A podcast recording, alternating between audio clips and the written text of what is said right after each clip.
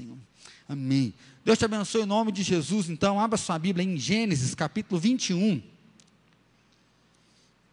Nós vamos ler do versículo 8 ao versículo 21. Você que pediu o livro, né? Se quiser passar na quarta-feira aqui, vai ter culto presencial. Ou só dá uma passadinha, a gente entrega o livro para você, tá bom? Alguns irmãos pediram o livro, e 60 pessoas pediram livros, nós já trouxemos o livro, já está com a gente. Então manda um zap para nós. Né, dá uma passadinha aqui, durante a semana nós vamos entregar o livro para você, para você poder acompanhar as nossas meditações em cima desse tema que o pastor Platini já falou. Quando as coisas vão de mal a pior.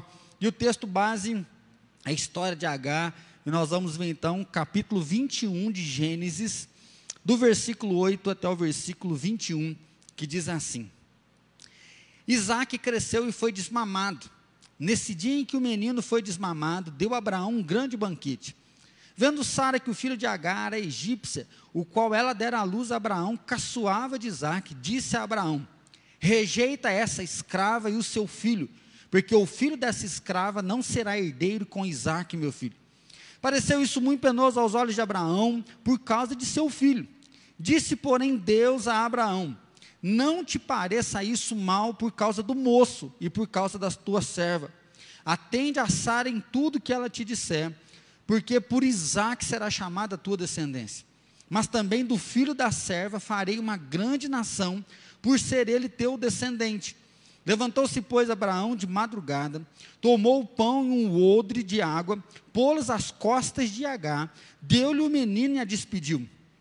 Ela saiu andando, errante pelo deserto de Berseba. Tendo-se acabado a água do odre, colocou ela o menino debaixo de um dos arbustos, e afastando-se foi sentar-se de frente, à distância de um tiro de arco, porque dizia: Assim não verei morrer o menino e sentando-se em frente dele, levantou a voz e chorou. Deus, porém, ouviu a voz do menino, e o anjo de Deus chamou do céu Agar e lhe disse: Que tens, Agar? Não temas, porque Deus ouviu a voz do menino daí onde está. Ergue-te, levanta o rapaz, seguro pela mão, porque eu farei dele um grande povo. Abrindo-lhe Deus os olhos, viu ela um poço de água, e indo a ele, encheu de água o odre e deu de beber ao rapaz. Deus estava com o rapaz que cresceu, habitou no deserto e se tornou flecheiro. Habitou no deserto de Parã e sua mãe o casou com uma mulher da terra do Egito. Pensa numa briga de família. Né? Pensa num BO que já está armado. Pensa numa confusão. E é o texto que nós estamos lendo aqui. A dona da casa, Sara, não podia ter filhos, ela já era idosa, mas recebeu uma promessa, ainda avançada em idade, ainda né, você vai ter o prazer, o privilégio de poder ser mãe. Mas é, o tempo está passando, ela já é de muita idade, já perdeu a fertilidade no conceito até mesmo da cultura. E essa mulher duvida disso, e ela dá um conselho para o marido dela, que é Abraão. Ele fala: Abraão, Deus falou que eu vou ser mãe, mas está muito difícil de acontecer deita com Agar, que é a escrava, e o filho dela vai ser como se fosse o meu filho. E assim Deus então cumpre a sua promessa. Do outro lado, nós temos uma escrava. A escrava então não tinha direito, a escrava era uma posse. A vida dela pertencia ao seu senhor, a tal ponto então dela ser usada aí como não só uma barriga de aluguel, não é assim? Ela é usada para satisfazer então o desejo da outra. O filho dela vai ser meu. Como é uma mulher ter que ser possuída por um homem, gerar um filho, e esse filho então tem que ser da dona da casa. Nós não sabemos muito o que é isso, né, diante da nossa cultura. Graças a Deus a escravidão já foi abolida, não existia escravidão declarada. Mas o que é uma mulher ter que servir, trabalhar numa casa, o próprio patrão se deita com ela, ela tem um filho e quem vai cuidar primorosamente desse filho é a dona da casa, é Sara. Da mesma forma, nós vamos ver que as coisas estão acontecendo. Se você ler o capítulo 20, o 19, você vai perceber que quando Agar ela é engravida, ela já começa a tirar uma onda com Sara. E Sara começa a se levantar com Abraão, começa a ter uma briga dentro de casa, a tal ponto que a escrava vai embora. A escrava foge. E no meio do caminho, no meio da fuga, um anjo aparece para ela e fala: Olha, por que você está fugindo? volta para casa, seja humilde, pede perdão, né, se submeta até a sua senhora, porque eu vou cuidar do menino. Eu vou cuidar do seu filho e dele eu vou fazer uma grande nação. Então Deus se revela para Abraão, Deus se revela para Sara, um anjo vem à terra, toca o chão, eles têm esse contato com Deus. A escrava, ela também tem essa experiência sobrenatural com, o anjo, mas há um dilema aqui, porque mesmo com esse neném, ele é de Agar ou ele é de Sara, então há uma briga familiar aqui. E aí o texto que nós acabamos de ler, vai acontecer o quê? Provavelmente Ismael, que é o filho da escrava, está aí com 10, 12 anos de idade, só que Sara teve um filho. E aí, no Brasil, não tem a festa do desmame, né? Então, provavelmente, Isaac está com dois a três anos e eles faziam uma festa, eles faziam uma celebração, né, para fazer a ideia do desmame da mãe com dois a três anos. E aí, eu não sei se já aconteceu esse BO aqui lá na sua casa. Um menino de 12 anos começa a tirar onda com um de três. E você já viu dois moleques quebrando pau dentro de casa, né? Se você é filho único, você não sabe o que é isso, mas na sua casa tem dois, três, você sabe o que está acontecendo. Se você já fez uma festinha de aniversário para o seu filho, convidou os primos, parentes, você sabe o que é colocar a criança de 3, de 10 junto, e antes de cantar o parabéns, o pau já está quebrando para tu quanto é lado, a mãe já está torcendo os beijos, porque aí se um briga com o outro, o outro pai fica bravo, a mãe fica bravo. E eu vou até fazer um parente aqui, você que é pai e mãe, não se meta na briga dos seus filhos, exceto quando você tiver que intervir. Tem coisa que as crianças que têm que acertar, tem coisa que elas têm capacidade para lidar com esse dilema. Porque às vezes a criança briga, depois de um tempo ela se perdoa, elas estão juntas, mas os pais estão bicudos, os pais estão nervosos. Que onde se viu teu filho falar isso do meu filho? Sem contar aqueles conselhos que os pais querem ensinar os filhos a virar adulto. Não faz isso mais. Se eu fosse você, eu não brincava mais com aquele menino. Você não vai mais na casa dele sendo que Jesus fala que nós devemos nos tornar como criança. Então toma cuidado, por quê? Porque aqui tem uma briga dessa. A tal ponto que Sara, ela toma a dor do seu filhinho. Sara, ela toma a dor do seu bebê que veio na velhice, por estimação ao seu filho. Ela vai até Abraão, ela fala assim: ó, põe essa escrava e o filho dela para fora. Aqui vai uma interrogação. A escrava só teve filho porque Sara falou: não, tome a minha escrava, que ela tem um filho, e esse filho será meu. Como ela não tinha o filho, o filho da escrava era dela. Mas na hora que ela tem um filho, ela rejeita a escrava. Aquele menino que provavelmente ela carregou no colo durante aí sete, oito anos, aquele menino que ela chamou de filho, que ela provavelmente ensinou sobre Deus, ensinou sobre o poder de Deus e sobre a misericórdia de Deus, agora ela olha para esse menino e fala: some daqui que eu não sei quem é você. Some daqui que eu não dou a mínima para você. Some daqui porque você não vai ter direito à herança que é do meu filho. Ou seja, mais uma vez, rejeição. Falamos um pouquinho sobre rejeição hoje na escola dominical. É muito pesado porque às vezes a gente lê, mas a gente não consegue perceber isso. Sabe aquele primo que você conviveu com ele, você ajudou ele, ou às vezes até um irmão, você investiu, você investiu dinheiro, você investiu tempo, você fez tudo para ele. Quando ele cresceu, que a vida dele deu certo, que tudo está legal, ele parou de olhar na tua cara. Sabe aquele que andava junto, que caminhava junto, mas de uma hora para outra ele largou você e não quis nem saber. As mães já choram quando os filhos começam a namorar, né, que já fica meio desprezada, mesmo que o filho não abandona, mas aqui nós vemos uma mãe que expulsa o outro de casa. Quando Sara fala isso para Abraão, Abraão está angustiado, mas o anjo fala: pode colocar a escrava para fora. E aqui vem uma loucura. O próprio anjo de Deus fala: Abraão, pode pôr para fora, porque a tua herança vai vir de Isaac, não vai ser de Ismael. Pode colocar para fora, porque eu vou cuidar dele, eu vou andar junto com ele. E a cena que nós temos a seguir, ela é triste demais. Porque essa mulher escrava, ela sai de madrugada com um menino de 12 anos, provavelmente 11 litros de água nas costas, o texto não menciona nem que ele dá um camelo, que ele dá um cavalo, um jumento para carregar. E aí você vai ver o final do texto aqui, uma mãe segurando uma criança de 12 anos e caminhando errante pelo deserto. Sem direção, sem caminho, sem saber para onde vai. A única coisa é que eu não posso ficar porque aqui me rejeitaram. Aqui me usaram, aqui fizeram o que quiseram de mim e agora me manda com um pão e com um galão de água. O texto diz que acabou a água e o menino está chorando. E aí, não sei se você consegue lembrar, mas diz que ela deixa o menino chorando debaixo de um arbusto e ela anda aproximadamente 50 metros para não ver, não ver o que? Como que você pega uma, um menino de 12 anos de idade, coloca ele sentado no deserto e você vai embora e fica de longe, e ele não te acompanha, sendo que estão sozinhos. Provavelmente bateu o cansaço, provavelmente bateu o peso da fome, provavelmente já começa a bater aí um pouco da questão do calor escaldante, e o menino já não tem mais força. O texto diz que ela ficou de longe, porque ela não queria ver o próprio filho dar o último suspiro. Ela não queria ver o filho sofrer e pegar a morte, e ela ter que vivenciar isso. E de longe essa mulher está chorando, de longe essa mulher está olhando lá na sombra da árvore, o filho esperando a morte chegar. E é nesse momento então que ela escuta um anjo do céu dizendo: H, eu ouvi a voz do menino. Diz que ela estava chorando, ela está angustiada, e o anjo fala: Olha, eu ouvi a voz do menino, levanta, e naquele momento Deus abre os olhos dela e ela olha e ela enxerga então um poço de água. Ele fala: Levanta, dá água para o menino, porque eu vou fazer dele uma grande nação. E aí eles vão viver ali naquele poço. Ela vai casar o menino, ele vai se tornar um grande povo. Quando as coisas vão de mal a pior, como está o seu coração? Quando as coisas vão de mal a pior, como que você direciona? Aqui, nesse normalmente, nós temos uma frase, né, já está começando a parar de falar, né? Que a desgraça vem a cavalo, né, assim. Parece que a desgraça nunca vem uma só. Vem uma que junta a outra, que junta a outra, e parece que não vai dar. Tem dias que as opções não são favoráveis. Tem dias que parece que as trevas venceram. Tem dias que nós acreditamos que nós não vamos conseguir. Tem dia que nós temos fé, mas fé que realmente não tem jeito.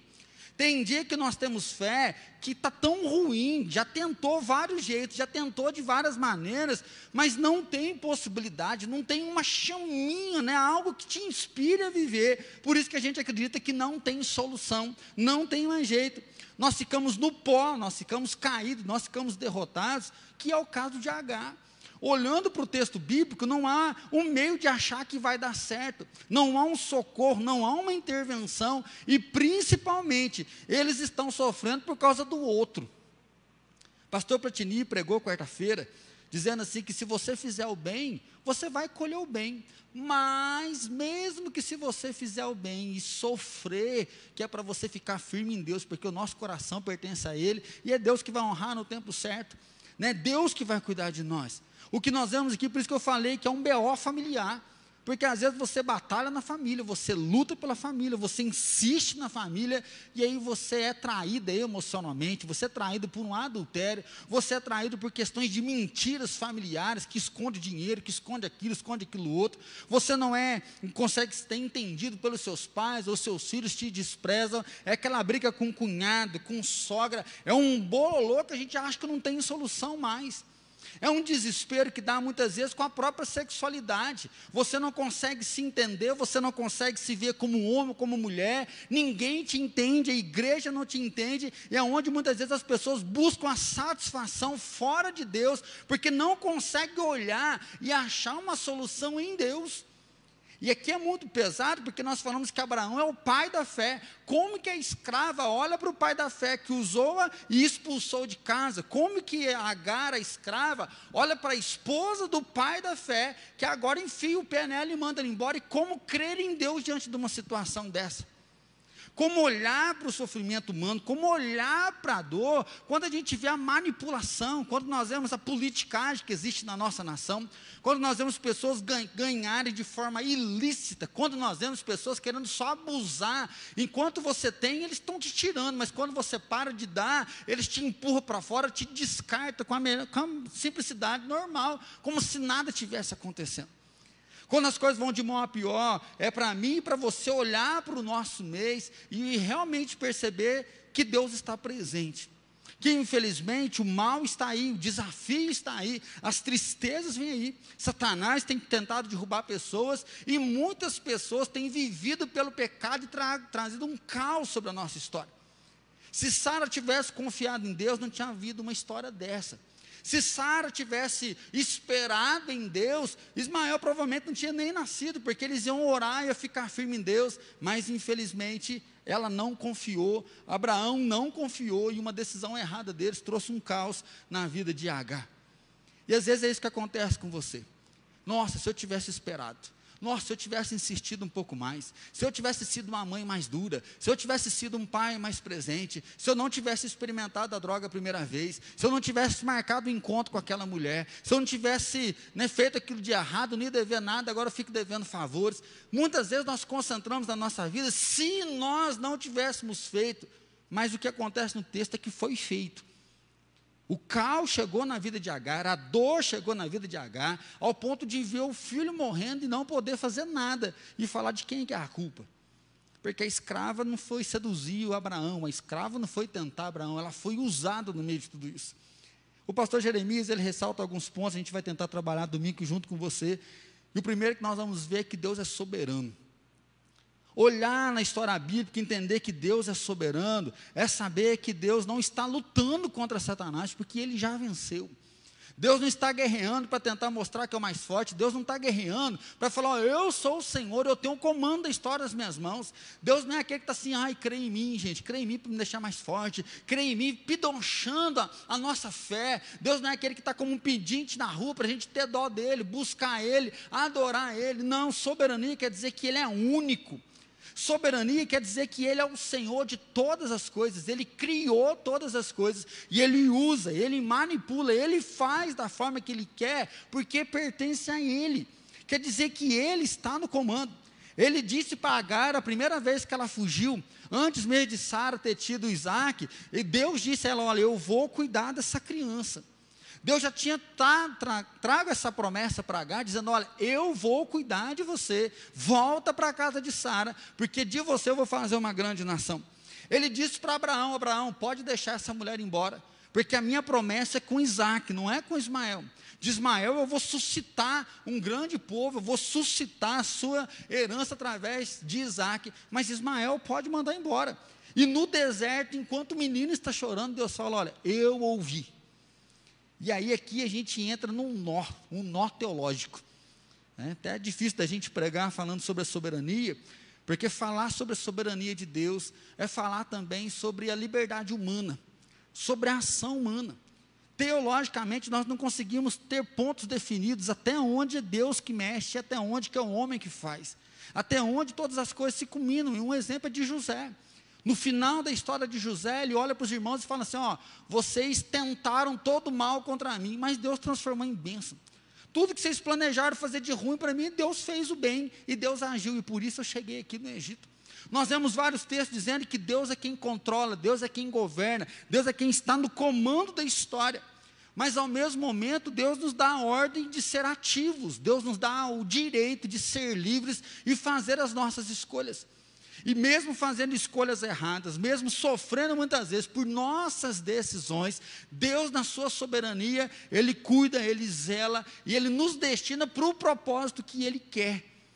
E mesmo então cometendo o pecado, Sara, mesmo Abraão agindo errado, mesmo eles não crendo na primeira promessa de Deus, nasce esse menino, ele é expulso, eles estão sofrendo a consequência, mas Deus fala: Eu vou cuidar e eu vou fazer um grande povo. Eu estou com você, H, você não está sozinho.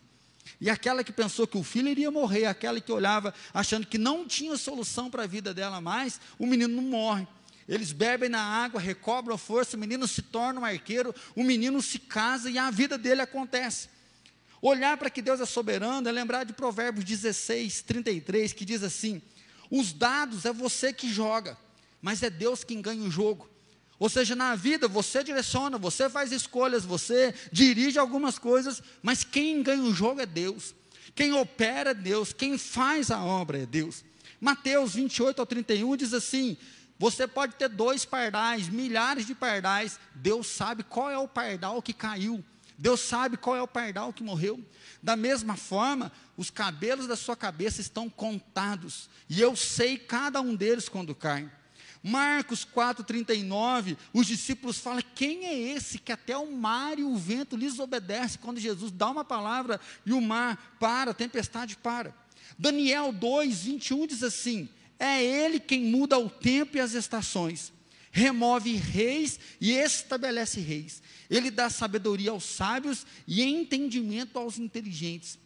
E pensando agora na política, Provérbios 21 diz assim: como ribeiros de água, assim é o coração do rei na mão do Senhor. Ele, segundo o seu poder, o inclina. Ou seja, não é o próximo prefeito, não é o próximo presidente que vai ser soberano ou que é soberano, porque só existe um que é soberano, é o Deus que é todo-poderoso. Por isso que Daniel vai dizer que é Deus que muda as estações, é Deus que muda os tempos. Nós estamos aqui vivendo, né, na da meteorologia, dizendo que o ser humano está acabando com a natureza e o clima nosso está ficando louco, mas quem governa o tempo ainda é Deus. Quem coloca rei, quem derruba rei, quem coloca presidente, quem tira presidente, é Deus. Às vezes eu vejo algumas pessoas, né, não só aqui da nossa igreja, mas com esse negócio da pandemia, tem gente que está vidrado no anticristo, assim, e aí é o Bolsonaro, é o Trump, que o negócio está fervendo lá, é lá Israel. E aí agora a palavra de Deus diz: olha, eu coloco o rei, eu tiro o rei, eu sou o Senhor. O diabo está agindo, Satanás está lutando, Satanás está guerreando, mas Deus já tem a vitória na mão dele, Deus já tem o comando na mão dele. O interessante, eu estava lendo um artigo, achei muito forte, que com a valorização do homem, com o humanismo presente, nós damos a nossa casa para Deus. Essa casa é sua casa, nós deixamos ela para você. Nós damos nossos carros, nosso carro para Deus, nós colocamos os nossos filhos na mão de Deus, nós entregamos o nosso namoro nas mãos de Deus, o nosso casamento nas mãos de Deus. A única coisa que nós não entregamos para Deus é o trono. A única coisa que nós não damos para Deus é o controle é deixar que Deus seja soberano e que Ele assuma o governo da nossa vida, que Ele assuma o governo da nossa história. Dizer que Ele é soberano é entender que Deus tem o trono e que Ele tem todo o poder, Ele tem toda a autoridade, Ele tem o domínio, Ele tem o senhorio sobre a nossa vida. Quando as coisas vão de mal a pior, nós temos que resgatar isso. Já citei o exemplo de José. Vocês fizeram mal contra mim, mas Deus o tornou bênção. Lembramos Jeremias dizendo: Eu é que sei que pensamentos eu tenho a vosso respeito. A palavra de Deus diz que os nossos pensamentos não são de Deus, que os pensamentos de Deus são muito maiores do que o nosso. Então levante-se, H. Eu ouvi o choro do menino, lá no deserto, abandonado, sem água, sem saída, sem solução. O anjo de Deus aparece e diz: Levante-se. E quando aquela mulher se levanta, ela enxerga um poço. Isso aqui eu acho que é interessante para a gente poder trazer um pouco para o nosso coração, que quando as coisas vão de mal a pior, nós não conseguimos enxergar a solução. Quando as coisas vão de mal a pior, nós achamos que não tem mais jeito. Nós achamos que o casamento não vai dar certo, tem que separar mesmo. Ah, o namoro não deu certo, eu vou ficar sozinho mesmo. Ah, não, emocionalmente eu não consigo lidar com a minha sexualidade, tem que me entregar ao homossexualismo, lesbianismo. Ah, não consigo ficar sem beber, então tem que beber mesmo, tem que ser alcoólatra, tem que continuar nas drogas mesmo. Eu abandono a minha família, mas não largo a droga porque não dá certo. Nós vemos que Satanás, ele acaba nos cegando, a dor nos cega. Quando nós estamos com febre, quando nós estamos com estômago ruim, não tem comida que nos dá ânimo para comer, parece que aquilo nunca vai passar, até que aquele sintoma vai embora, a gente sente de novo a vontade de viver. Trazer a palavra de que Deus é soberano e entender que, por pior que seja a situação, por pior que se levantaram contra nós, que é o que está acontecendo com H, Deus cumpre a sua promessa. Deus intervém na história, Deus age na história para dizer: Eu sou o Senhor, eu sou Todo-Poderoso, eu sou o teu Deus. Segundo lugar, e nós já vamos finalizar, é que Deus age em nosso favor, mesmo sem você perceber. Se Deus é soberano, se Deus está sentado no trono, é quer dizer que Ele age em nosso favor. Entregar a nossa vida a Deus, confiar a nossa vida a Deus, quer dizer que Deus é o Deus da providência. Né? O pastor Jeremias faz até um trocadilho brincando que para crente não existe providência, existe cristocidência. Ou seja, Deus agindo em prol daqueles que o amam, é Deus invadindo a história e realizando algo que a gente nem imagina. Diante do caos, então, onde está Deus? Diante da injustiça, a gente fica cego. E até mesmo quando a luta vem, pode lembrar de Elias, preguei mês passado. Oh, não aguento mais, não sou melhor do que meu pai, pode me matar, porque eu estou sozinho aqui. Deus fala: ainda tem sete mil que não, não, não dobraram os seus joelhos. Agar não viu o poço, e Deus fala: levanta e olha o poço. Agar está naquele momento angustiante que o filho vai morrer e ela não vê a solução do lado, e Deus fala: ó, eis aí. O texto não fala que Deus fez um milagre de aparecer o poço, ele fala: levanta que eu estou com você. Ele fala: Abraão te abandonou, Sara te expulsou, mas eu não te rejeitei, eu não te abandonei. Eu vou estar com você todos os dias. Eu disse aquele outro dia que eu ia cuidar do teu filho, ele ia ser um grande povo, uma grande nação, e eu ainda zelo pela minha palavra. Deus é o Deus da providência, quer dizer que ele proverá, e Abraão vai aprender isso. Porque quando Isaac vai ser oferecido como sacrifício, ele fala: Mas pai, a lenha está aqui, o altar está ali, mas cadê o cordeiro para o sacrifício? E Abraão diz: Meu filho, Deus proverá para si o sacrifício. Prover não é o fato só de suprir. Nossa, eu estava precisando de um dinheiro, o fulano me emprestou, ele proveu o dinheiro para mim. Nossa, eu estava tão carente de uma palavra e assisti a live, e aí o pastor, Deus proveu uma mensagem para mim que confortou meu coração. A provisão de Deus quer dizer que Deus controla e usa todas as coisas em seus propósitos. Deus usa a situação, Deus usa até mesmo o erro das pessoas, mesmo a, a falta de fé das pessoas, para realizar o propósito dele.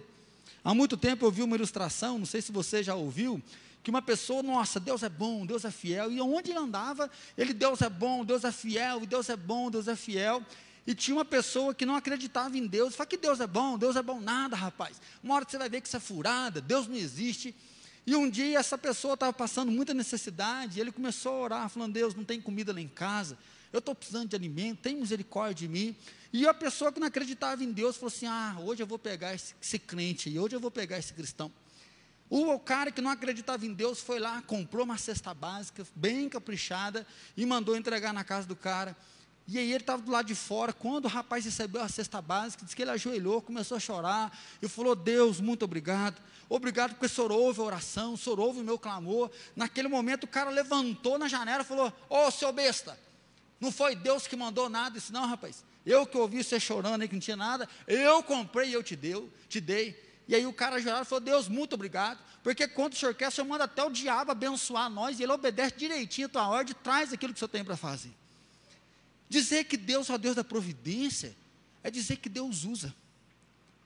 O pastor vai ministrar aí no livro, você vai ler essa semana, que José precisava ir para o Egito. José, ele era o cara da roça. José era o queridinho do papai, assim. José é aquele adolescente que está na tua casa, não sabe fazer nada, né? Acho que isso não tem nas nossas casas hoje, né? Os adolescentes estão arrumando a cama, né? estão ajudando no almoço, estão, não quer nem ganhar a mesada, eles estão, estão trabalhando, estão estudando, fazendo tudo. José é esse cara, ele é o paparicado. José é aquele que vai ver se os irmãos estão trabalhando para falar para o pai. E aí ele é aprisionado, ele toma a surra dos irmãos, ele é vendido como escravo ele se dá bem na casa de Potifar, ele vai parar de novo na cadeia, ele vai ser moído lá na cadeia, até o momento que ele vai assumir o trono lá no Egito, ele vai pegar o anel de Faraó, ele foi lapidado todos esses anos, por quê? Porque Deus é o Deus que proviu o meio. E aí nós podemos lembrar de Romanos, quando dizem todas as coisas, Deus coopera para o bem daqueles que o amam, daqueles que estão segundo o seu propósito. Deus é aquele que age, se você quiser abrir, Daniel 3, 28 e 29, Daniel 3, 28 e 29 diz assim: Falou Nabucodonosor e disse: Bendito seja o Deus de Sadraque, Mesaque e Abednego, que enviou o seu anjo e livrou os seus servos que confiaram nele, pois não quiseram cumprir a palavra do rei, preferindo entregar o seu corpo a servirem e adorarem qualquer outro Deus, senão ao seu Deus. Portanto, faça um decreto pelo qual todo povo, nação e língua que disser blasfêmia contra o Deus de Sadraque, Mesaque e Abednego seja despedaçado e as suas casas sejam feitas em monturo, porque não há outro Deus que possa livrar como este. Então o rei fez prosperar Sadraque, Mesaque e Abednego. Nós estamos falando de um rei pagão, um rei que faz uma estátua dele, e quando a banda tocava, todo mundo ajoelhava e adorava.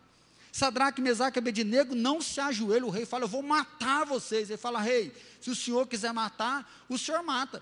Só que nós só vamos morrer se o nosso Deus quiser, e se ele não quiser, nós não vamos morrer. Mas nós não vamos dobrar o nosso joelho diante de vocês. O rei manda eles para a fornalha, e lá na fornalha, eles não morrem, porque o anjo vai lá e o anjo anda com eles lá na fornalha. Quando o rei olha para aquilo lá, ele fala: Mas espera aí, nós não jogamos três, tem quatro lá. Como pode uma coisa dessa? E o rei chama aqueles homens, fala: E aí? Fala: Não, nós estamos intactos. Nosso Deus nos protegeu, ele, ele quis nos livrar.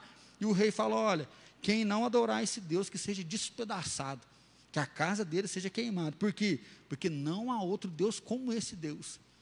Dizer que Deus é o Deus da providência é saber que é esse Deus que nós servimos, que Ele cuida, que Ele guarda, que nós passamos por provas, que muitas vezes as coisas vão de mal a pior, mas Deus continua providenciando, Deus continua cuidando. Jesus, quando a gente olha para a cruz, os discípulos o rejeitaram, os discípulos o abandonaram, mas depois Jesus ressuscita.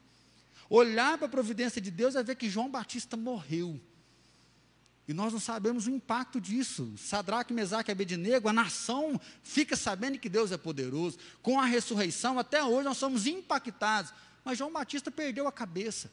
O ministério de João Batista acaba, mas ele não nega, por quê? Porque ele crê que Deus está no comando da história, Deus está no controle da história. Algumas coisas não são coincidências na nossa vida. Algumas coisas é Deus que vai direcionando, é Deus que vai fazendo. Você já ouviu o testemunho de alguém que atrasou em casa e às vezes ficou até bravo na hora de sair, e quando ele pegou a estrada, no meio do caminho tinha um acidente. E falaram: olha, se você tivesse chegado aqui a cinco minutos mais cedo, você ia fazer parte desse acidente. E a pessoa fala: como que eu atrasei? Graças a Deus que eu atrasei. Tem coisas que acontecem que nós achamos que deu errado. Às vezes as pessoas mentem sobre nós, às vezes algum caos vem sobre nós, mas não temos noção daquilo que vai acontecer. Eu sou muito grato a uma gerente lá do Banco do Brasil e eu esqueço o nome dela, eu preciso decorar. Um dia eu fui dar uma palestra para a Polícia Militar, alguns policiais iriam aposentar e fizeram um evento especial para aqueles que iam se aposentar. E eu fazia estágio no Conselho Tutelar, eu ainda estava na faculdade, então, sim, tempo contado, a professora estava muito no pé, se eu faltasse no estágio, da BO, e eu falei, gente, eu vou atrasar só 50 minutos, porque lá vai começar o evento mais cedo, só que aí o evento atrasou um pouco, e aí eu dei a primeira palestra, tem um coffee break, né, e vocês sabem o tanto que eu gosto de comer, eu olhava para o coffee break e falei, meu Deus, eu não vou poder comer nem um pouquinho desse salgadinho, e eu vou ter que ir embora, porque eu estava atrasado, e aí, na hora que eu terminei a palestra, ia ter o coffee break, ia ter uma palestra de um outro gerente aí. Na hora que eu estava arrumando, e nem sabe disso, não sei se você vai ouvir essa mensagem, ele bateu no meu ombro e falou: Pastor, que palavra boa. O senhor podia ficar para senhor escutar minha palestra, você vai ver que tem tudo a ver. Como é que Deus faz essas coisas, né? O senhor falando aí de família, e a minha palestra tem investimento, mas o senhor vai ver que a, a nossa palestra ela vai casar. O senhor podia ficar para assistir? Eu falei, Claro que eu posso, vou ficar aqui, vou assistir. Falei, nossa, a Mariana vai cortar minha cabeça na faculdade, eu não podia faltar. E aí fiquei sem jeito e liguei para o conceito, gente, eu estou com problema aqui, vim na palestra, vou ter que ficar, aguenta as pontas. E aí deu certo. No que eu estou lá na mesa do café, tomando café junto com as pessoas, essa gerente veio, não sei o que, que aconteceu. Nós começamos a falar um pouco sobre questão de filhos, ela começou a falar de alguns tratamentos. Ela falou, nossa, eu conheci uma clínica em Santo André. Falou, ah, é, e aí? E ela falou dessa clínica, nós vimos que lá tem um preço mais acessível, porque é um tratamento muito caro. Eu saí de lá, falei para a Flor, a mulher lá falou que tem uma clínica assim lá em Santo André, parece que lá é mais barato. Se você quiser, você liga lá. Depois de um mês, a Fran teve coragem de ligar lá, e aí a gente não sabia se ia fazer mais um tratamento, começamos um tratamento e a Alice apareceu. Existem coincidências, mas existe o Deus da providência que passa na vida dos seus filhos coisas que nós achamos que às vezes nos atrapalham, coisas que nós achamos que não vai dar certo, Deus orienta e Ele faz o milagre. Eu fico pensando muitas vezes na minha vinda aqui para Alfenas, né? E aí, de um jeito ou de outro, eu cheguei em Alfenas, algumas pessoas não queriam, outros queriam, muito novo, nove meses casadinho, com firme convicção no coração, mais de sete anos, não fico nem a pau, com sete anos eu vou embora para esse povo me convidar para voltar, porque sair depois de oito, dez anos, eles dando graças a Deus que eu fui embora, nunca mais eu vou voltar. Falei, não fico nem a pau. E esse ano eu já estou fechando meu décimo terceiro ano aqui em Alfenas, por quê? Porque não existe coincidência. Porque o Deus que é soberano, o Deus da providência, ele passa pelo meio do nosso caminho, ele passa pelo meio da nossa história. Ele é aquele que faz todas as coisas. Ele é aquele que visita, que ouve o nosso choro.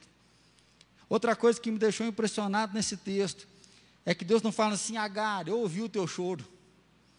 É que Deus fala assim, eu ouvi o choro do menino. É interessante, não tem uma perspectiva teológica. Mas eu podia falar, Agar, eu ouvi o teu choro. Não, Deus tinha uma promessa para Ismael. Deus falou, eu vou cuidar desse menino, eu vou prosperar esse menino. E ele fala, Agar, levanta. E ela então enxerga a água naquele local.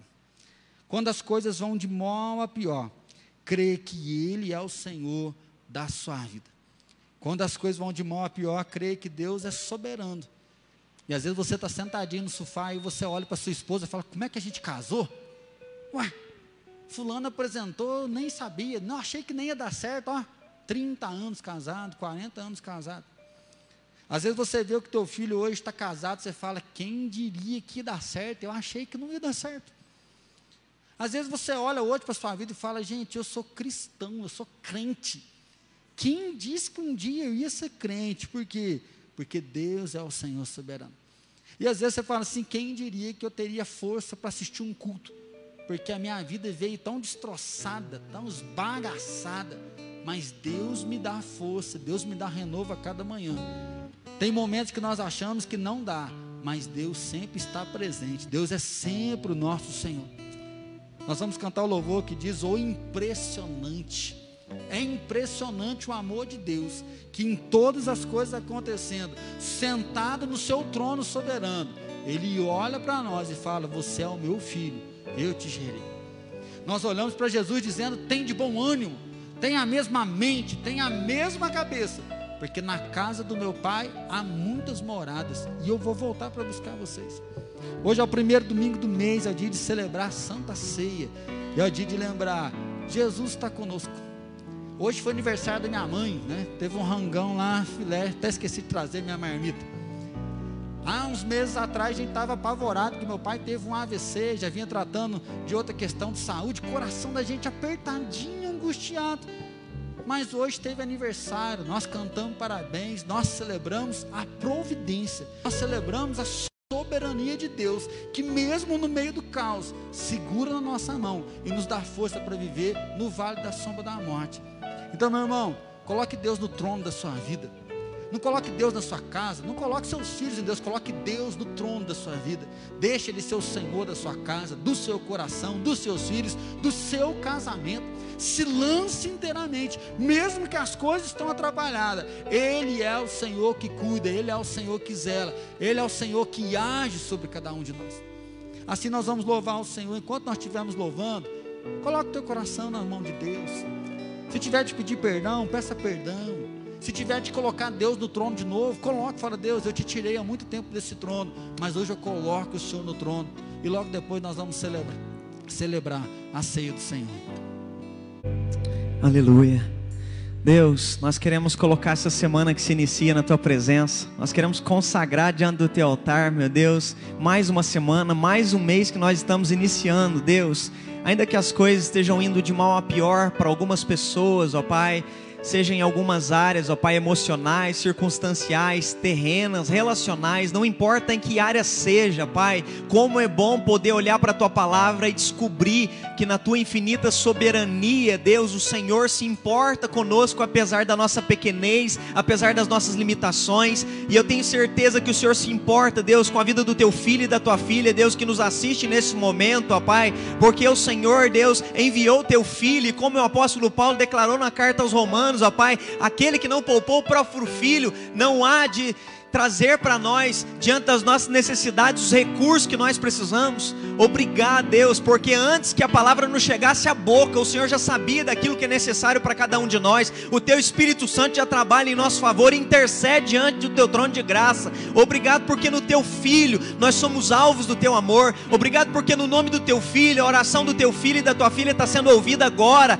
e nada pode impedir, nada pode nos separar do amor que está em Cristo Jesus, ó Pai. Ainda que a história de vida Deus, seja marcado por momentos de dores, ainda que o nosso passado, Deus, seja marcado pelo pecado, Deus, como o Tato disse, às vezes a marca da desgraça, mas no Senhor nós encontramos graça, e aonde superabundou o pecado, superabunde a graça de Cristo, trazendo renovo, trazendo propósito, em nome de Jesus, Deus, até sobre a vida de Ismael, o Senhor tinha plano e propósito. Obrigado, Deus, porque o Senhor tem plano e propósito sobre a vida de cada homem, de cada mulher, Deus. Ninguém foi criado por acaso Ninguém, Deus, está aqui, Deus, por acaso, ao Deus dará. Nós estamos aqui, Deus, porque o Senhor nos planejou, o Senhor sonhou conosco. Nós somos feitos à imagem e semelhança do Senhor para viver para ti. Nos lembre disso, grave a tua palavra no nosso coração e queime nessa semana, Deus, para que possamos resplandecer a luz de Cristo na caminhada, nas relações, na vida emocional, sendo sarados, sendo sustentados, sendo fortalecidos, e ainda que sejamos nos desertos como Agar e Ismael, que possamos sentir, Deus, o teu renovo, que possamos sentir, mesmo no meio do deserto, o Senhor trazendo fonte de água viva, que ainda que a situação seja diversa e a gente não compreende, na tua infinita soberania nós vamos descansar, porque nós não sabemos das coisas, ó Pai, mas nós queremos dizer como Jó, falamos de coisas das quais nós não conhecemos, mas uma coisa nós sabemos: conhecemos que o Senhor é um Deus que tem caminhado conosco.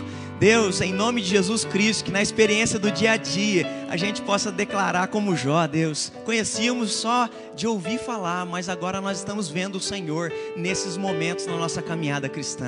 Que assim a bênção de Deus Pai, o Todo-Poderoso, a bênção de Cristo, nosso Redentor, e as consolações do Espírito Santo sejam hoje presentes sobre os filhos de Deus aqui presentes, assistindo, espalhados pela face da terra. Que assim seja. Amém e amém.